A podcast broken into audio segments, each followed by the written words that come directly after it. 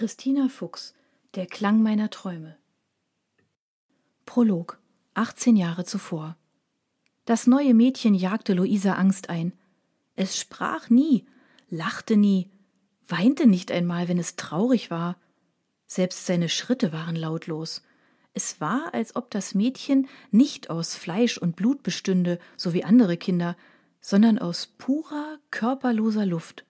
Und manchmal fragte sich Luisa, ob sie sich die Existenz des Mädchens einbildete. Luisa duckte sich hinter die Kiste mit Holzspielsachen und tat so, als würde sie nach einem bestimmten Bauklotz suchen, während sie Marie beobachtete.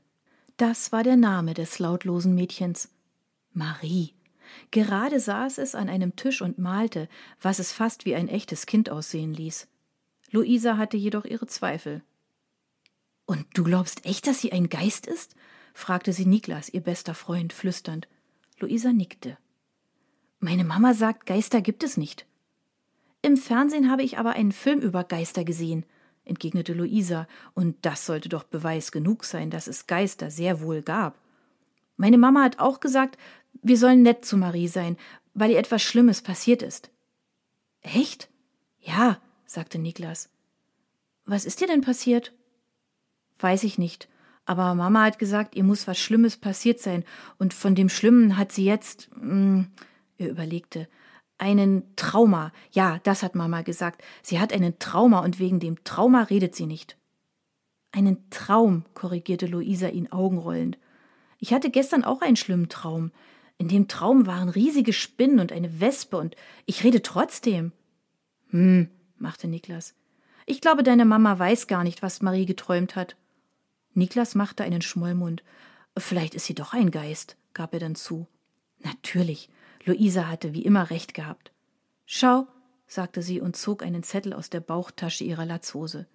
Es war ihre Geisterentdeckliste, vollgekritzelt mit kleinen Bildern und Symbolen.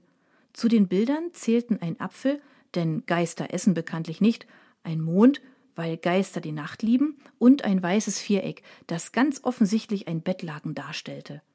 Marie trug kein Bettlaken, sondern ein hellgrünes Kleid, und durchsichtig war sie auch nicht.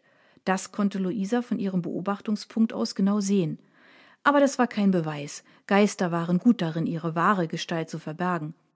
Das wusste Luisa mit Bestimmtheit, weil sie nämlich auch eine Lupe auf ihren Merkzettel gezeichnet hatte. Doch das würde Marie nichts nützen, denn Luisa hatte sich den ultimativen Geistertest ausgedacht. Sie schloss ihre Hand so fest um einen roten Bauklotz, dass es weh tat. Es war an der Zeit, die Wahrheit herauszufinden.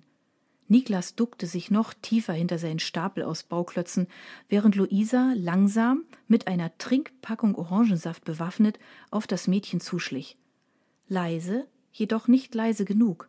Es kam ihr so vor, als müsste sie genauso lautlos sein wie Marie, um ihr Vorhaben erfolgreich durchzuführen, aber so sehr sie es versuchte, ihre Schritte waren viel zu laut.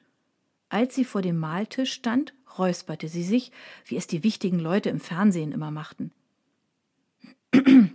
Hallo.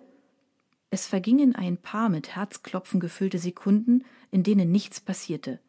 Dann endlich hob das Mädchen den Kopf und sah Luisa direkt an. Der gelbe Malstift, den es bis eben gehalten hatte, fiel ihm aus der Hand und landete mit einem leisen Klock auf der Tischplatte. Es war das erste Mal, dass Luisa das Mädchen ein Geräusch hatte verursachen hören, aber der Gedanke erlosch in dem Moment, als sie das Bild sah, das Marie gezeichnet hatte. Zwei kleine Mädchen, die Hand in Hand auf einer Blumenwiese stehen, eine mit braunen Zöpfen und einem grünen Kleid, so wie Marie, die andere mit langen blonden Haaren.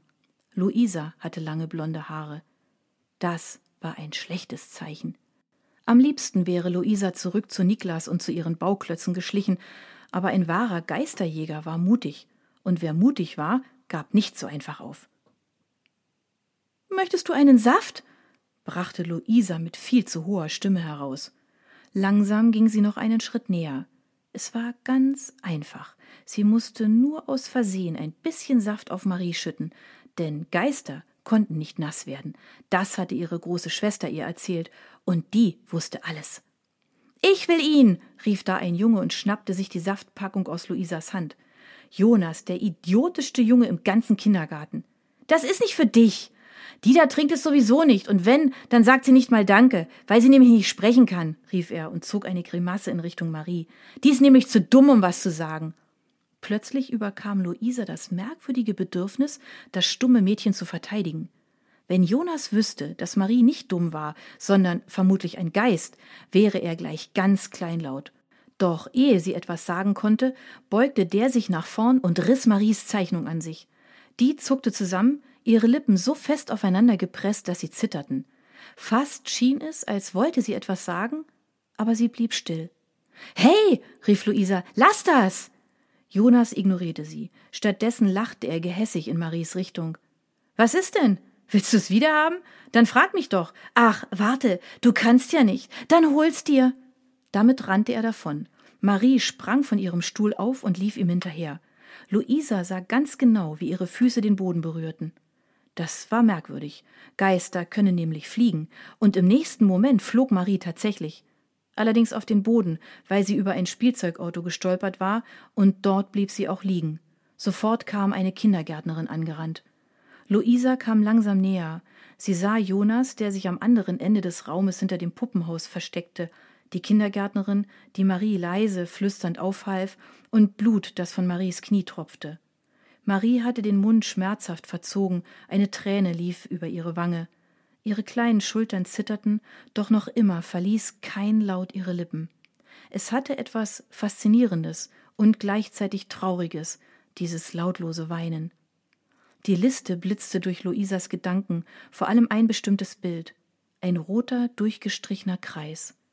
Da begriff sie, dass Marie gar kein Geist sein konnte, denn Geister bluteten nicht. Sie war auch kein Vampir und kein Zombie oder irgendetwas anderes Übernatürliches. Wie es schien, war sie tatsächlich ein Menschenmädchen. Und noch etwas wurde Luisa klar, nämlich, dass Marie jemanden brauchte, der sie beschützte. Allein, ohne Stimme und ohne Geisterkräfte, kam sie gegen solche Kerle wie Jonas nicht an. An diesem Tag beschloss Luisa, auf sie aufzupassen.